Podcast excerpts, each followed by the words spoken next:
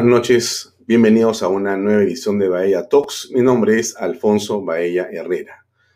Bien, hoy es viernes 30 y sin duda la noticia más importante estuvo en las últimas horas en la juramentación del primer gabinete de Pedro Castillo, el presidente constitucional del Perú, nombró al señor eh, Guido Bellido Ugarte como presidente del Consejo de Ministros y la fotografía corresponde a la ceremonia de juramentación al término de la misma.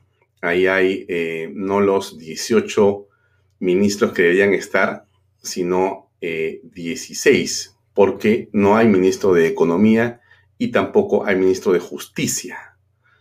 Esta ceremonia en realidad em, ha sido quizá eh, una especie de resumen del caos que ha vivido el país y que sigue viviendo en las últimas horas. Hay eh, sin duda un signo lamentable de improvisación permanente en lo que estamos apreciando de Pedro Castillo hasta esta hora. Esto debió terminar temprano, empezó a las ocho y media programada la actividad y acabó después de medianoche. Eh, ¿Qué les comento? Sí, efectivamente, aquí hay de los diarios del día de hoy. El comercio dice inaceptable y vergonzoso. Cerrón se impone, Guido Bellido asume jefatura del gabinete, dice gestión. Pero 21 dice comenzó el desgobierno. Correo dice Premier bomba. Y solo me dice el Perú en peligro. La República, más bien un diario más cercano al señor eh, Pedro Castillo, por razones obvias, más bien le dispara también sin ningún tipo de eh, misericordia, diciendo, no, señor presidente, no, señor presidente. Bien, el presidente estuvo hoy, eh, como ustedes seguramente han visto, han apreciado, estuvo hoy en el Pentagonito, en el desfile militar que se llevó a cabo ahí. Extrañamente, porque esto siempre es en otro lugar y en otro momento, generalmente el día 29. Pero como ayer juramentó el PCM en eh, Ayacucho, en la Pampa de la Quinoa, y el presidente seguramente decidió eh, hacer ayer también la juramentación de los ministros, ocurrió este evento el día de hoy. Un evento donde evidentemente está presente las principales eh, muestras de las eh, guarniciones de las Fuerzas Armadas. Estuvo ahí el estrado principal. Al lado derecho está la presidenta del Congreso, Mari Carmen Alba.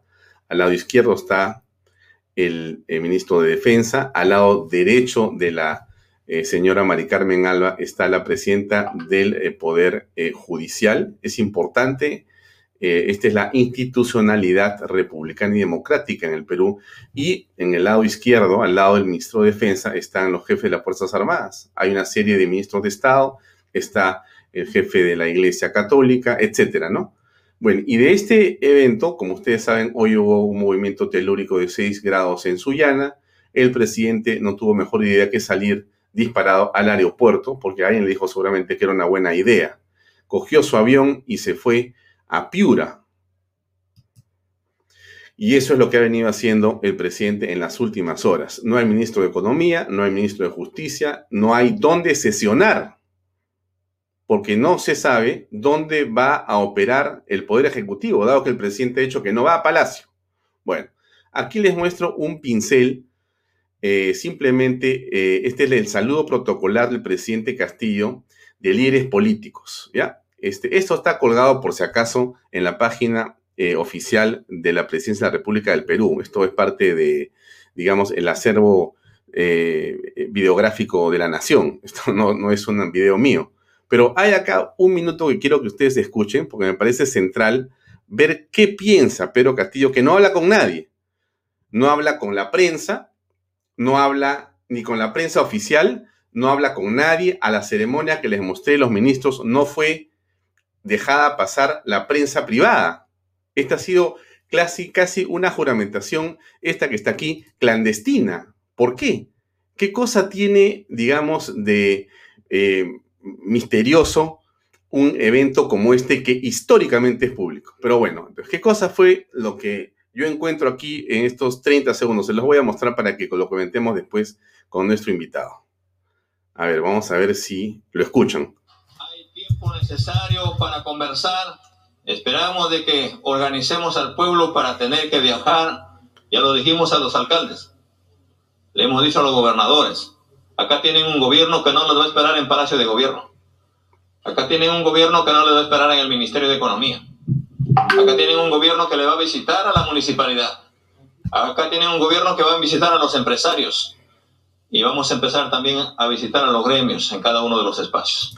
Bueno, esto es sin duda este, un acto por demás demagógico, ¿no? Eh, mm, vamos a visitar, vamos a hacer un tipo de gestión. Hoy día el mundo es un mundo interconectado, ¿no? Yo simplemente mm, mm, he estado conversando con algunos amigos. Yo le preguntaría al presidente un par de cosas y después le haría un par de preguntas al PCM, pero bien sencillas, ¿no? Para ver, en vez de que me esté contando que ahora vamos a comenzar a viajar a cada municipalidad, a cada región y que ya va a cambiar la cosa, yo diría algo muy simple.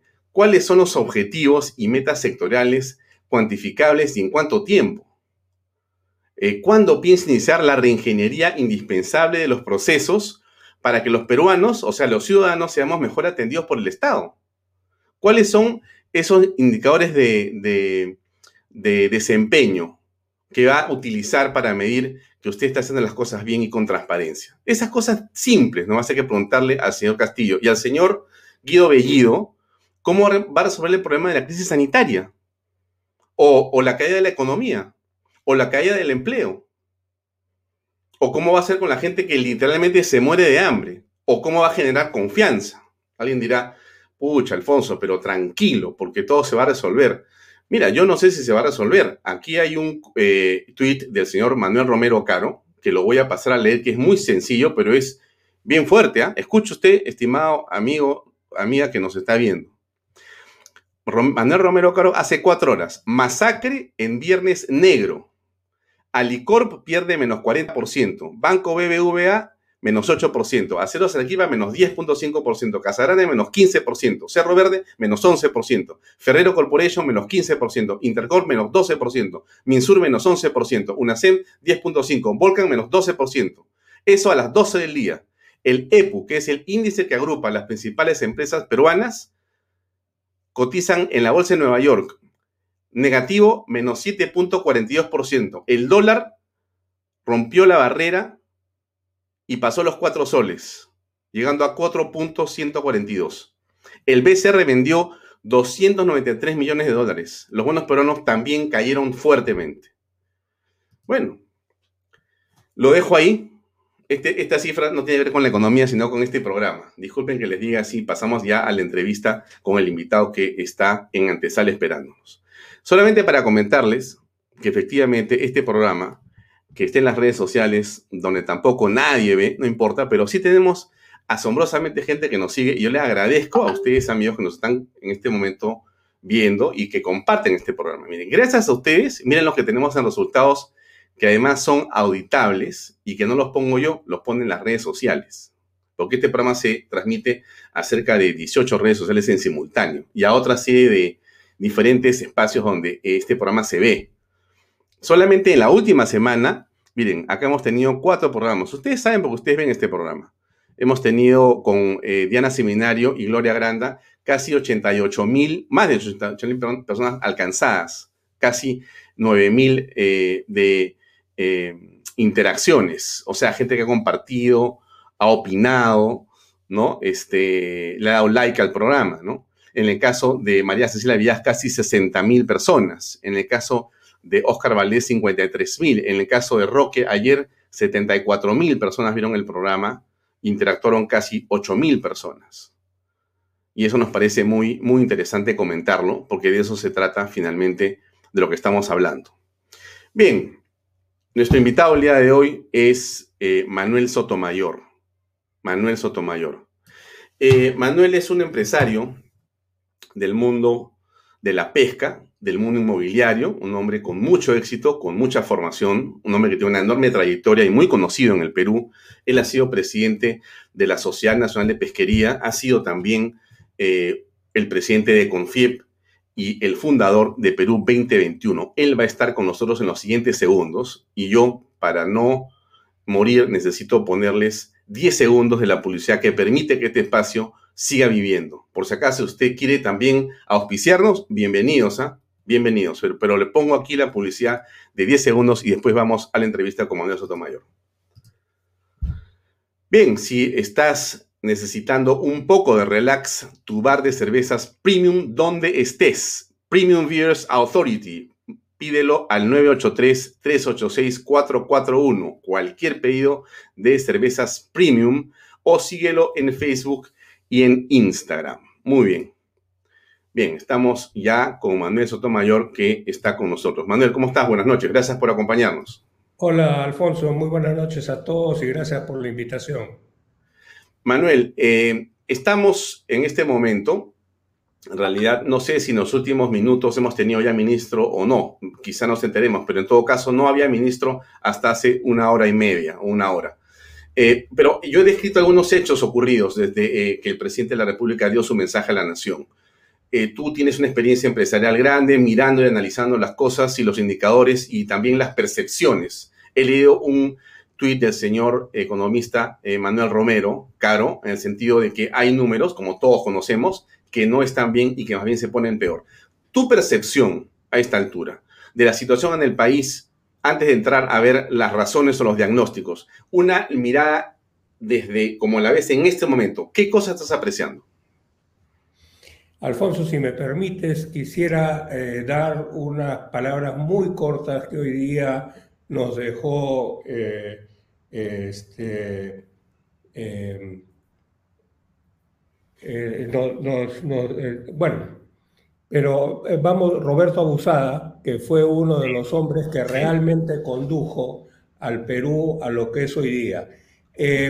Al margen de eso, además de eso, viendo lo que la coyuntura tal como está, sí, pues nos hemos situado en una situación extrema, una situación polarizada, eh, acá lo que hay que descubrir es, el, y para eso están los politólogos y los políticos y los que ven estas cosas, cuál es el verdadero juego de Cerrón, porque está claro que, Pedro Castillo es el presidente, pero no se le ve como que gobierna, ¿no? Eh, esta ausencia de ministros es una cosa absolutamente inusitada, esta, esta eh, falta de eh, esta digresión sobre lo que es el protocolo, la importancia de estar en el desfile militar es otra cuando el presidente del país tiene muchas personas que han podido ir urgentemente al norte y tampoco era un, un, fenómeno sísmico importante, pero tampoco ha sido pues un terremoto eh, catastrófico. Entonces, ahí se nota la improvisación, se nota, se nota la falta de, de conocimientos, que yo creo que es eh, la, la principal, eh, lo principal, el, defecto que tiene, que tiene el presidente, es simplemente no saber cómo funcionan las cosas. ¿no? Mm. Pero eh, bueno, eso es como el comentario inmediato para responder a tu pregunta. ¿no? Ahora, cuando has mencionado qué quiere Cerrón, yo encontré un video eh, donde él dice claramente lo que quiere. Dura 46 segundos. Escuchémoslo para tener un contexto y a ver si lo podemos comentar, por favor.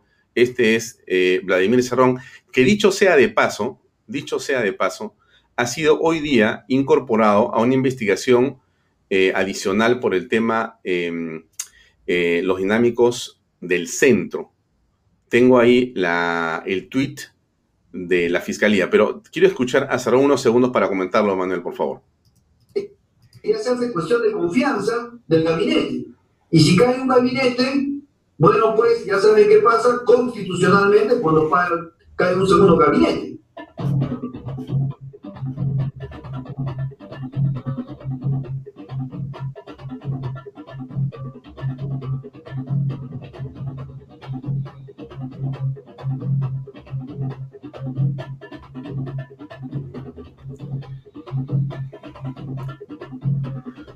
Bueno, entonces parece que el camino parece que el camino está, como dicen ahí, y aquí déjame este, colocar esto con ese fondo musical. La fiscalía, la fiscal Bonnie Bautista solicitó ampliar la investigación preparatoria del caso Los Dinámicos del Centro e incluir al señor que hemos escuchado, Vladimir Roy Cerrón Rojas, por la presunta comisión del delito de organización criminal y tráfico de influencias. Este señor, que es el que da la impresión, por lo menos, que tiene una influencia poderosa sobre el presidente de la República, sobre el gobierno del Perú, se pasea por todos lados y está en esta situación que estamos viendo, adicionalmente de otros procesos que está eh, él afrontando. Bueno, muy bien. ¿Qué opinas, eh, Manuel?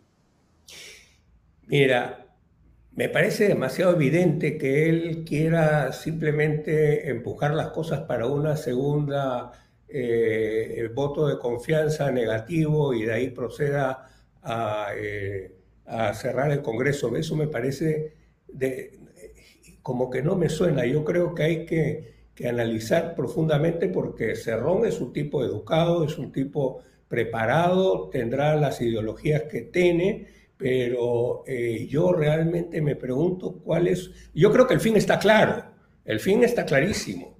Lo que estamos hablando aquí es de las tácticas y de las, estrategias que está elaborando para eh, actuar en el corto plazo. A mí me parece clarísimo lo que va a pasar. ¿ah? A mí me parece que lo que están provocando y tú, y tú dime cuál es tu percepción, Manuel, están provocando que haya una primera censura, una segunda censura, se cierre el Congreso, se establezca una asamblea constituyente y se hace el cambio que ellos quieren dentro de todo ese enorme bochinche que se va a armar. ¿Te parece que eso es así o no? No, pues porque eh, el Congreso eh, tiene formas de responder, no tiene por qué caer, pisar el palito en, eh, en negarle el voto de confianza puede aceptarle el voto de confianza y ahí comenzar a censurar ministros. Yo no sé, para eso están los, los congresistas con experiencia. A mí me parece demasiado simplista pensar que Cerrón está haciendo eso para eso. Entonces, yo creo que hay que ser eh, eh, más, hay que sospechar un poco más de cuál es su manera, por la manera, el camino que piensa seguir. Como te digo, concuerdo contigo, el fin está claro, el fin está claro, lo que quieren acá es, perpetuarse y robar, porque eso es lo que hacen. No hay, no hay quien tenga el poder en un Estado socialista o comunista que no sea inmensamente millonario. Eh, este, eso está clarísimo. ¿Cómo lo pretende hacer y cómo va a jugar esta partida de ajedrez multidimensional el Congreso? Ahí está el tema. Ya, ahora, el tuit de Manuel Romero Caro es este, bastante fuerte porque es una caída enorme. Hay, hay más indicadores, podríamos hablar una hora de indicadores porque por todos lados la cosa se ha complicado. Ahora, eso es un hecho, ya, ya no hay nada que hacer, eso está ocurriendo. La pregunta es, ¿cómo llegamos ahí, Manuel? Porque hay algún responsable, o sea, ¿qué? ¿Es el Fujimorismo, eh, el aprofujimorismo, el culpable de esta situación? ¿Qué es lo que ha pasado? Ese es el tema que, me motiva en la conversación de esta noche. Eh, ¿Por qué estamos aquí? Yo quiero enfocarme en dos cosas fundamentales. Una es en el largo plazo, eh, el rol de los empresarios de ese largo plazo, y el tema que, que se dice pero que no se conoce, que es el tema de la batalla cultural. Y eh, yo usé la analogía que tú la has puesto como como título de mi entrevista de la cabeza de avestruz. El avestruz, a pesar de que es un mito, porque no es cierto que entierre la cabeza en un hueco para, para este, no ver la realidad, es una buena analogía. Yo creo que los empresarios, a partir de la constitución del 90, que fue lo que modernizó al país, eh, simplemente creímos, yo incluido por supuesto, eh, que el crecimiento, la reducción de la pobreza, el aumento de las exportaciones, el, aumento de la cobertura de la red eléctrica y etcétera, y etcétera, y etcétera, y una buena educación era suficiente.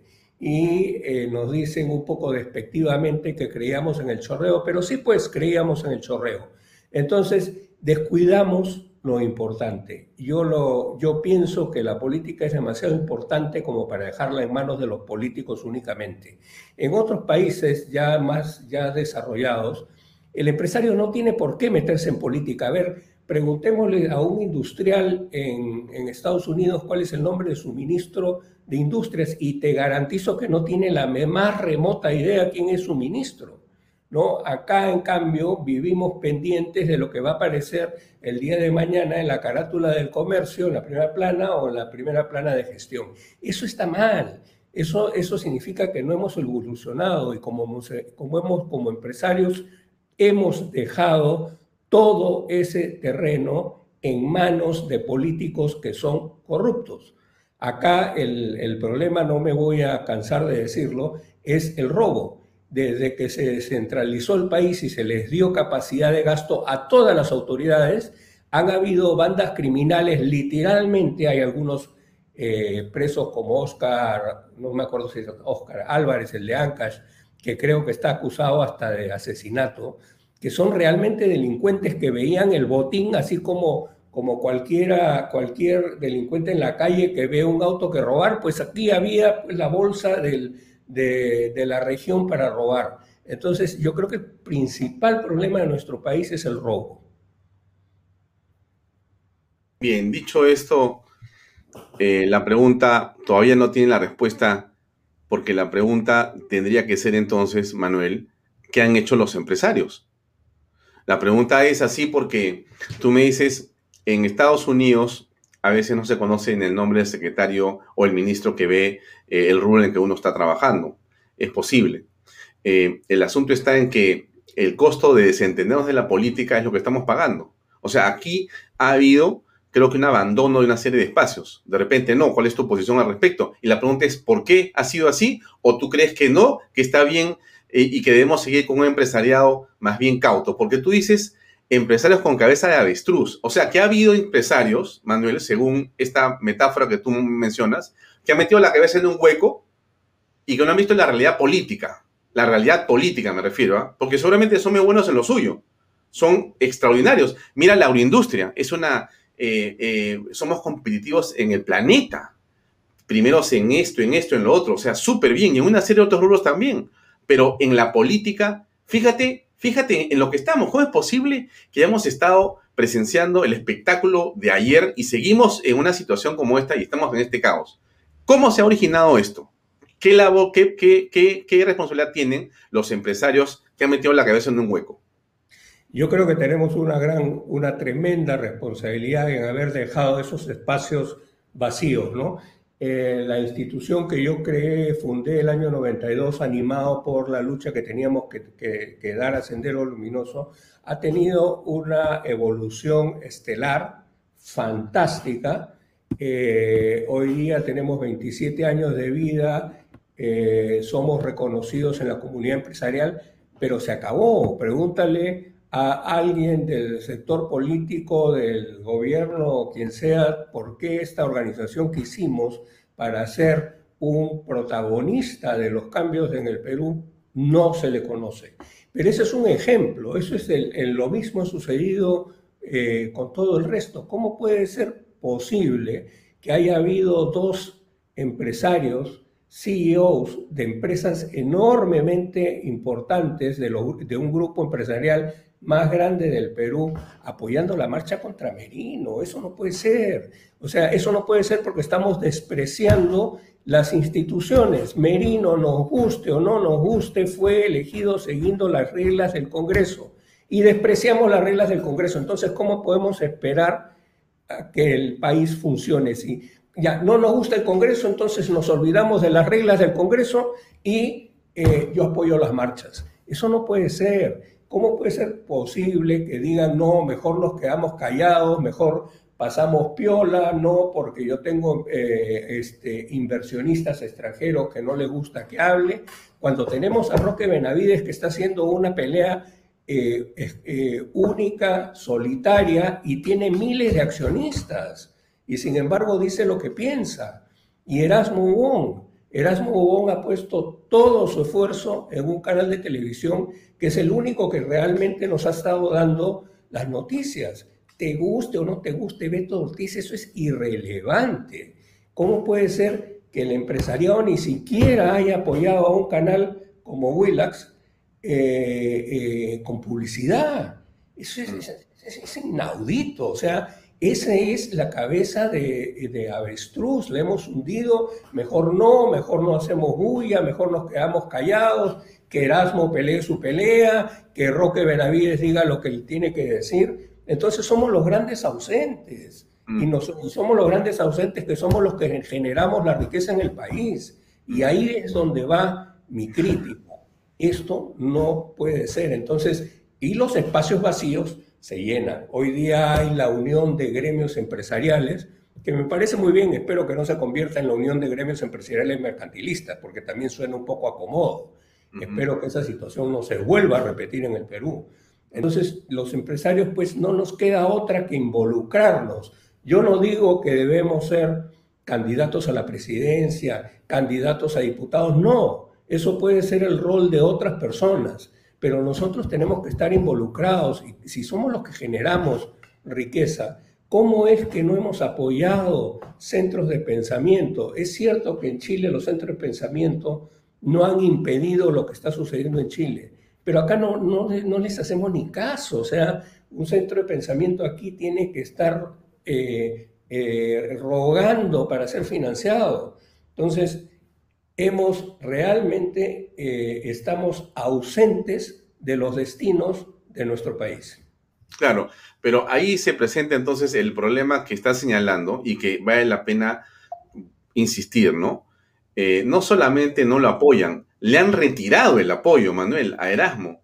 O sea, varios programas que están en la posición de eh, legítima crítica e independencia del gobierno, periodísticos, han sido levantados de publicidad también eh, en Willax. O sea, eh, los que estaban anunciando dijeron, no hermanito, eh, este, mejor ahí nomás. Y se fueron con su publicidad. Empresarios con marcas históricamente vinculadas al país y, a los grandes consumidores. Pero no, prefieren que nadie los moleste y que el gobierno les toque la, la, puerta o les llamen por teléfono a decirles, oye, me están incomodando, ¿no? Quita tu publicidad.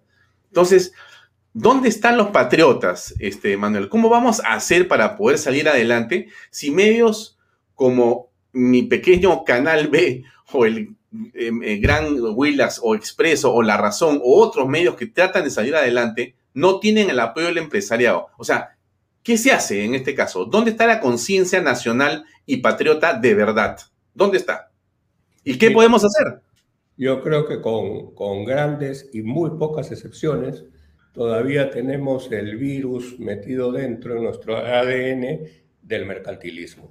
Acá cuando alguien no apoya eh, la labor que está haciendo Erasmo Wong con su canal, es porque tiene, tiene miedo que de repente no le conviene. ¿No? Eso no puede ser, o sea, no apoyamos principios. ¿Cómo puede ser posible que ningún, ninguna organización del empresariado haya protestado por, el, por la acusación contra los tres o cuatro, no, sé, tú sabrás, tú me recordarás mejor, de Willax? ¿Cómo puede ser posible que, que, no defendamos la libertad de expresión? Es lo único que nos puede salvar, es, es el único fiscalizador que tenemos eh, y además que lo hacen muy bien. Entonces, eh, yo creo que es una vergüenza. Sinceramente, es una vergüenza el rol que hemos jugado los empresarios, por eso es que te digo que, hemos, que somos como los avestruces. Metíamos la cabeza dentro de la arena pensando que todo alrededor se iba a arreglar solo. Bueno, entonces, la, la pregunta va a ser cómo salimos de esa actitud, pero para la respuesta, Manuel, tenemos a una empresa que nos está tratando de apoyar, a los cuales agradezco. Así que vamos a hacer 10 segundos de un pequeñísimo mensaje y regresamos con la respuesta. ¿Cómo salimos de este problema, Manuel? A ver, escuchemos por favor, amigos.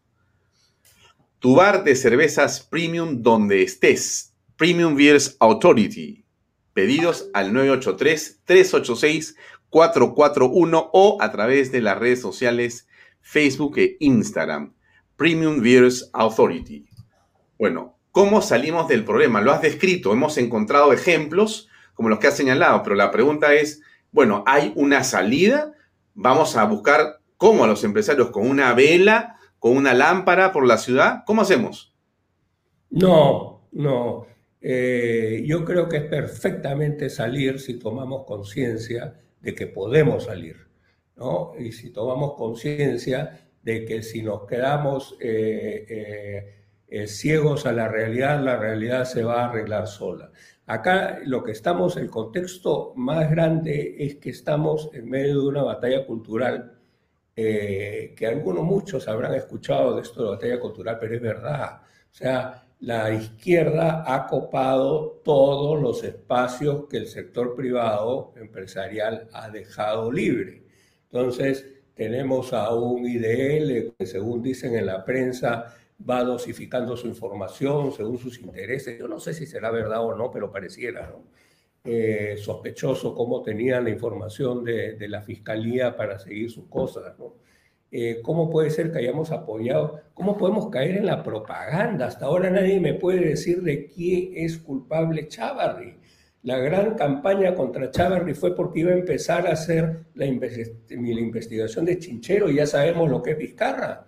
Yo no estoy acusando a nadie, obviamente, esto, esto tiene que investigar, pero eh, no puede ser que los empresarios que tenemos la educación, la preparación, tenemos gente que depende de nosotros, no intervenga. Entonces, además generamos recursos. Entonces, yo creo que hay que destinar parte de los recursos, los que ya se usan, los que ya se usan para su publicidad, por ejemplo, ¿por qué no hay una porción utilizada para apoyar el canal de Erasmo ¿Por qué? Eh, y además de eso, hay que apoyar a otras instituciones que propaguen nuestras ideas. O sea, hemos abandonado totalmente ese espacio y nos va a pasar finalmente lo que le ha, pasado a Chile, que durante 20 años han estado hablando desde el gobierno y de, los sectores sociales de la, de la, equidad. O sea, cuando hablan de la equidad, ¿de qué se están hablando? O sea, ¿de, de dónde, cómo hacemos para empezar a quitarle la plata a Paolo Guerrero para repartirla? ¿O cómo hacemos para la foquita Farfán para que venda su Ferrari para repartirlo entre nosotros? Eso es ridículo, pues. Es obvio que una sociedad libre genera inigualdad, sí, es verdad. No todos somos Mozart, no todos somos Beethoven, no todos somos Einstein. Entonces, pues, por la naturaleza humana hay desigualdad. Eh, lo que se, para eso está el Estado redistributivo. Pero te vuelvo a repetir, ¿qué, hacemos? Le, le, rompemos las rodillas a Paolo Guerrero para que, para que juegue fútbol igual que yo? No puede ser, pues. Entonces, esos espacios son los que tenemos la obligación de llenar. La obligación. Ahora el empresario no se puede eh, escapar de ser un protagonista de los cambios sociales en este país. Bueno, pero, a ver, a ver eh, se está acoplando una señal, creo. ¿Perdón? Se estaba acoplando una señal, me pareció. Bueno, a ver, te, sigo, te pregunto, eh, ¿de qué empresarios estamos, eh, de qué tipo de empresarios? Eh, a ver, los grandes empresarios, los, los, muchos de los hombres mayores, hoy día has hablado de, lamentablemente, la partida de Roberto Abusada, un economista que era siempre consultado, tenía artículos eh, formidables en el comercio, eh, una de las plumas más este, precisas y un hombre eh, muy interesante desde mi punto de vista. Yo no lo conocí, sino creo que una o dos veces personalmente, me pareció, pero lo leí mucho, lo leí mucho a Roberto. Pero regreso al, al tema, este, mi estimado Manuel, ¿cómo vamos a hacer para poder despertar en los empresarios la conciencia social y la conciencia política de dejar de decir que la política no es para ellos, porque ese ha sido el discurso también de varias instituciones y gremios, ¿no? Nosotros estamos acá para trabajar, generar puestos de trabajo, pagar impuestos y mejorar nuestras empresas. Esa es la manera de servir al país. No tenemos nada que hacer con la política. Un empresario no hace política, era el discurso, no hace política, hace empresa. Ahora, tú me estás diciendo que hay que entrar a la política como empresario, ¿o no? Sí, es que eso que acabas de decir es absolutamente cierto en todos los países que tienen instituciones sólidas, instituciones desarrolladas. ¿Para qué diablos necesita un empresario, a menos que sea pues un Donald Trump que tiene ambiciones personales, meterse en la política en los Estados Unidos cuando la Corte Suprema funciona, el sector judicial funciona, todo funciona? Entonces, ahí, pero en nuestro país no hay instituciones, nuestras instituciones están destruidas y el peor destructor de todos ha sido Vizcarra. Entonces, eh, no nos queda más alternativa que encontrar la manera de involucrarnos para reconstruir las instituciones y solo después de eso podremos dejar eh, que la política vaya por su camino. ¿Cómo podemos eh, seguir pensando que no debemos participar cuando todos, cuántos empresarios, cuántos presidentes regionales hay encausados o metidos presos? O sea, es literalmente el botín al que persiguen las organizaciones criminales y no hacemos nada al respecto. Entonces, yo sí creo que hay muchas maneras. Hay empresarios que están trabajando, y me incluyo, en, temas de largo plazo como la batalla cultural que tenemos que hacerle frente, pues hay que apoyar esas iniciativas. Mm. Hay, que, hay que unificar el mensaje de todos los empresarios detrás de una sola narrativa. Las sociedades se mueven unidas por una idea, no porque el PBI creció, no porque portamos más arándanos, no. Todas las sociedades, y por eso ahí está el libro de Harari, eh, la, especie, el Homo sapiens, triunfó. ¿Por qué? Porque aprendió a contar historias. Y estas historias hicieron que el hombre fuera, sin conocerse, colaborativo y hacer grandes cosas. Eso es lo que tenemos que unificar. En primer lugar, tenemos que unificar una narrativa. El Perú, a diferencia de, Chile, Chile realmente, el problema de Chile es, es eh, trágico y creo que no estamos ni cerca de eso, es que el Perú es de emprendedores. Entonces, ¿por qué la parte moderna del Perú, que es Lima, en la costa norte y todo lo demás, no ha votado por Castillo? Porque son emprendedores y saben que pueden perder su libertad de hacer las cosas que saben hacer. Entonces, ese es el mensaje. O sea, tenemos una cobertura de, de, las este, alcantarillado y todo lo demás que casi alcanza el 90% en el Perú, pero ¿acaso podemos tener el 100 cuando la gente vive a 5.000 metros de altura? Una, alguna vez eh, conversando con Alan García, él decía cómo hacemos para que la gente de eh, de los 5.000 metros de altura falte eh, baje a la ciudad y podamos darle los servicios que necesitan. Y no bajan a la ciudad por una razón muy simple, porque están defendiendo su propiedad, sus carneros, lo que tengan, pero no bajan. Entonces, no se puede decir de que el Perú no ha avanzado, pues tenemos la, red eléctrica alcanza más del 80% de la población, pero no quiero hablar de números, porque lo único que hablamos es números. Acá hay que hablar con pasión, hay que hablar con emoción, hay que hacer que la gente de, los emprendedores del Perú, que lo estamos haciendo, ¿ah? porque nunca se ha visto un activismo como el que estamos viendo ahora desde hace dos meses. Eso es importantísimo, hemos despertado y eh, no va a ser muy fácil para Castillo y compañía hacer lo que les dé la gana, ¿no? Ahora, yo creo que ahí va el mensaje. Sí, ahora has hablado de la palabra clave, que es la narrativa, ¿no? El storytelling, cómo es que se cuenta la historia. Y como siempre sabemos, no importa quién gana la guerra, lo que importa es quién la cuenta y cómo la cuentas. En la historia del Perú, lamentablemente, la, historia, la, la, narrativa y el cuento viene de una manera tal que hay muchos jóvenes que han creído y creen lo que los cantos de sirena de la izquierda y del progresismo ha venido señalando, Manuel, en el sentido de que, como dijo el presidente Pedro Castillo en el discurso de hace unos días, cuando asumió el mando desde el Congreso, ¿no? Eh, todo lo que tenemos de mal es por la Constitución del 93, ¿no? Eh, y, deja de reconocer eh, cosas que son fundamentales. Pero sobre todo el presidente miente porque hay que ser un mentiroso, y, lo digo con todo respeto, porque estoy hablando, eh, es una opinión personal, es un juicio de valor sobre la acción política de Pedro Castillo. Es un mentiroso, porque él dice que la culpa en buena parte de lo que le pasa al país ahora en la crisis sanitaria y económica es producto de la Constitución 93, entre otras cosas. Cuando todos sabemos con evidencia, o sea, con verdad científica, y los cuadros están ahí del Estado, no de los privados, del Estado, que ha medido lo que ha pasado, cómo el país se transformó, Manuel.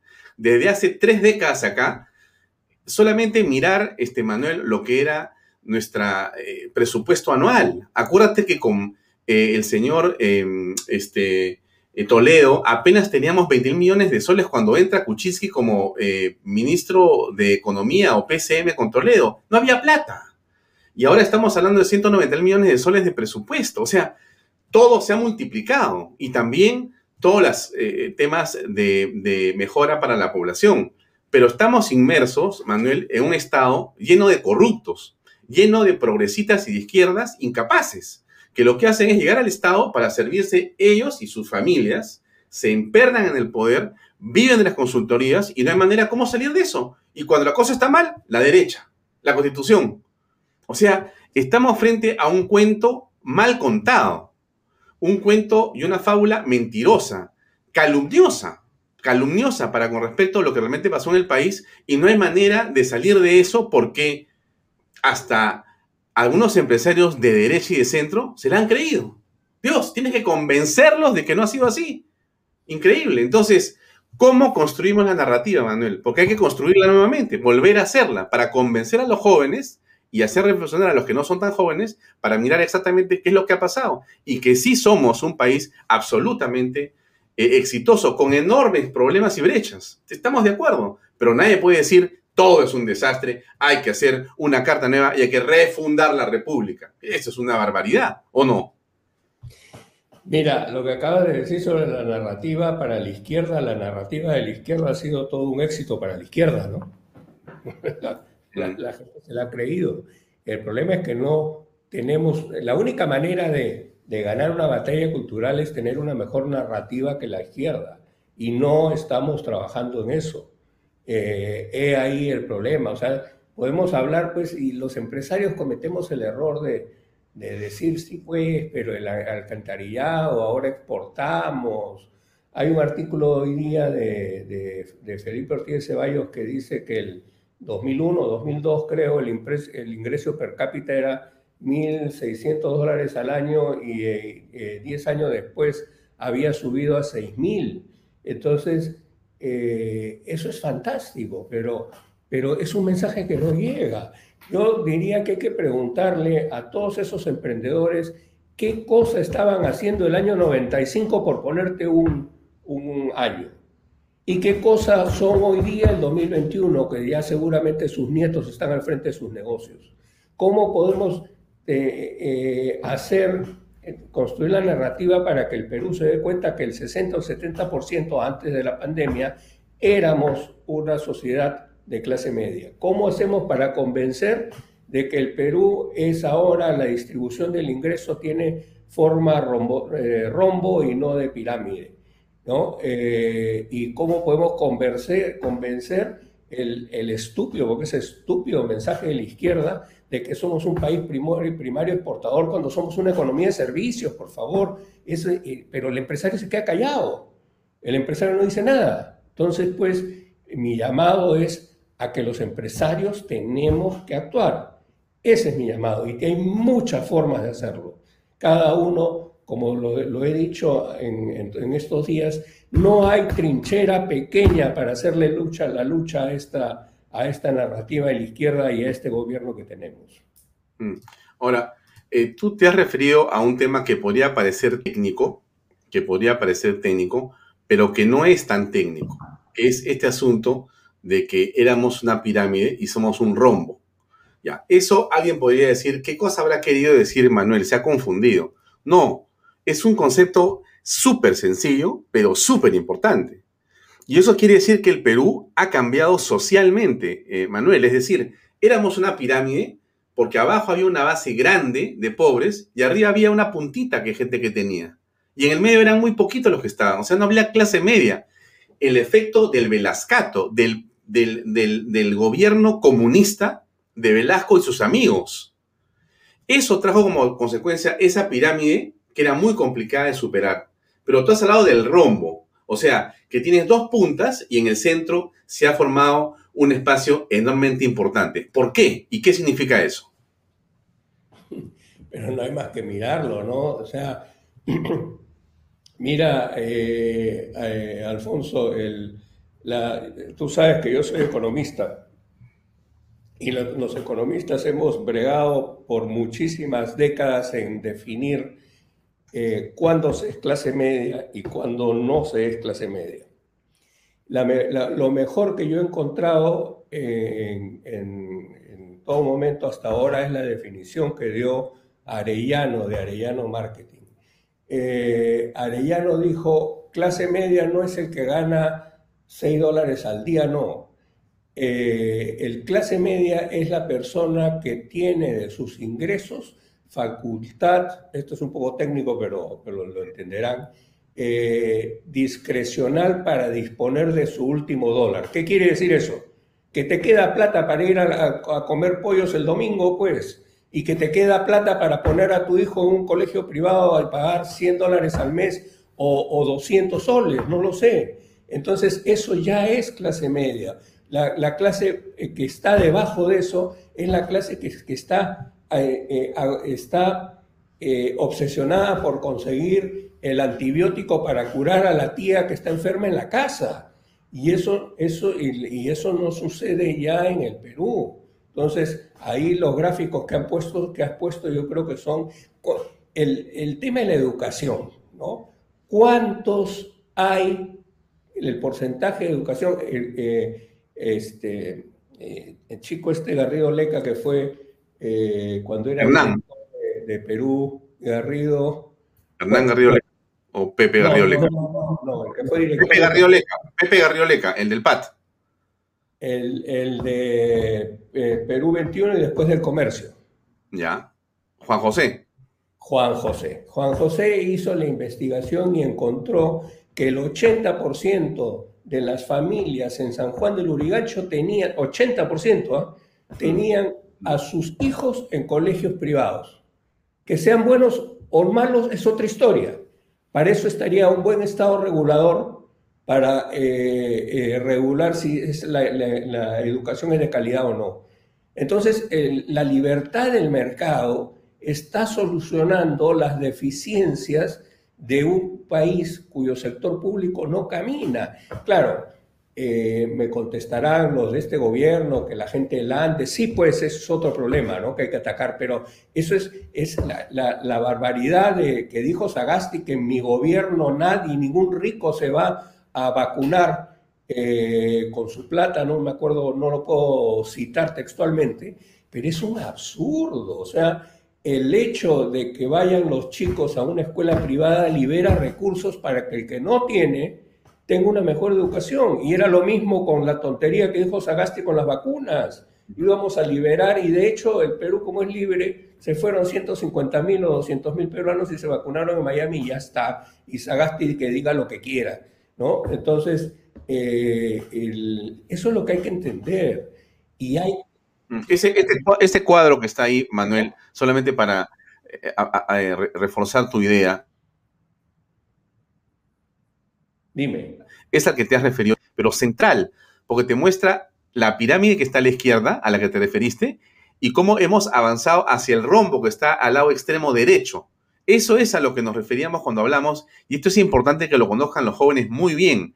Nosotros hemos estado en un país que era como está aquí a la izquierda, con esa pirámide, donde abajo está la clase E, 40% o 50% en los momentos más complicados del país, y apenas un poquito arriba del 10% que tenía mucho, y lo demás estaba muy mal. Pero el Perú cambió y hoy tenemos una clase media que está en el medio de 43% que se ha reducido ahora, perfecto, pero eso era hasta el 19. Y después hemos tenido nuevos espacios de gente que ha mejorado claramente su forma de vida. Y claro, tenemos la posibilidad, Manuel, de poder salir de esta situación que estamos ahora rápidamente, pero no con una política de gobierno como la que presenta Pedro Castillo y compañía. Porque, porque si las cosas las tenemos en la mano para seguir adelante, fíjate, esos números de Romero son producto de la desconfianza que genera la barbaridad que hemos visto en las últimas 48 horas.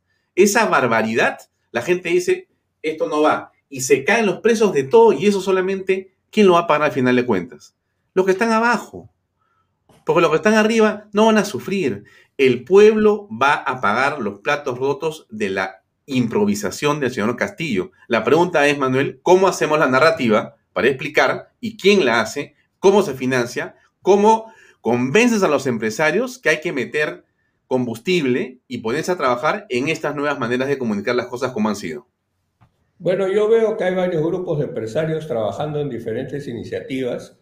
Eh, nosotros mismos, con un grupo de expresidentes de 2021, eh, lo estamos haciendo. Eh, y sí, pues necesitamos un apoyo importante económico para poder difundir esto.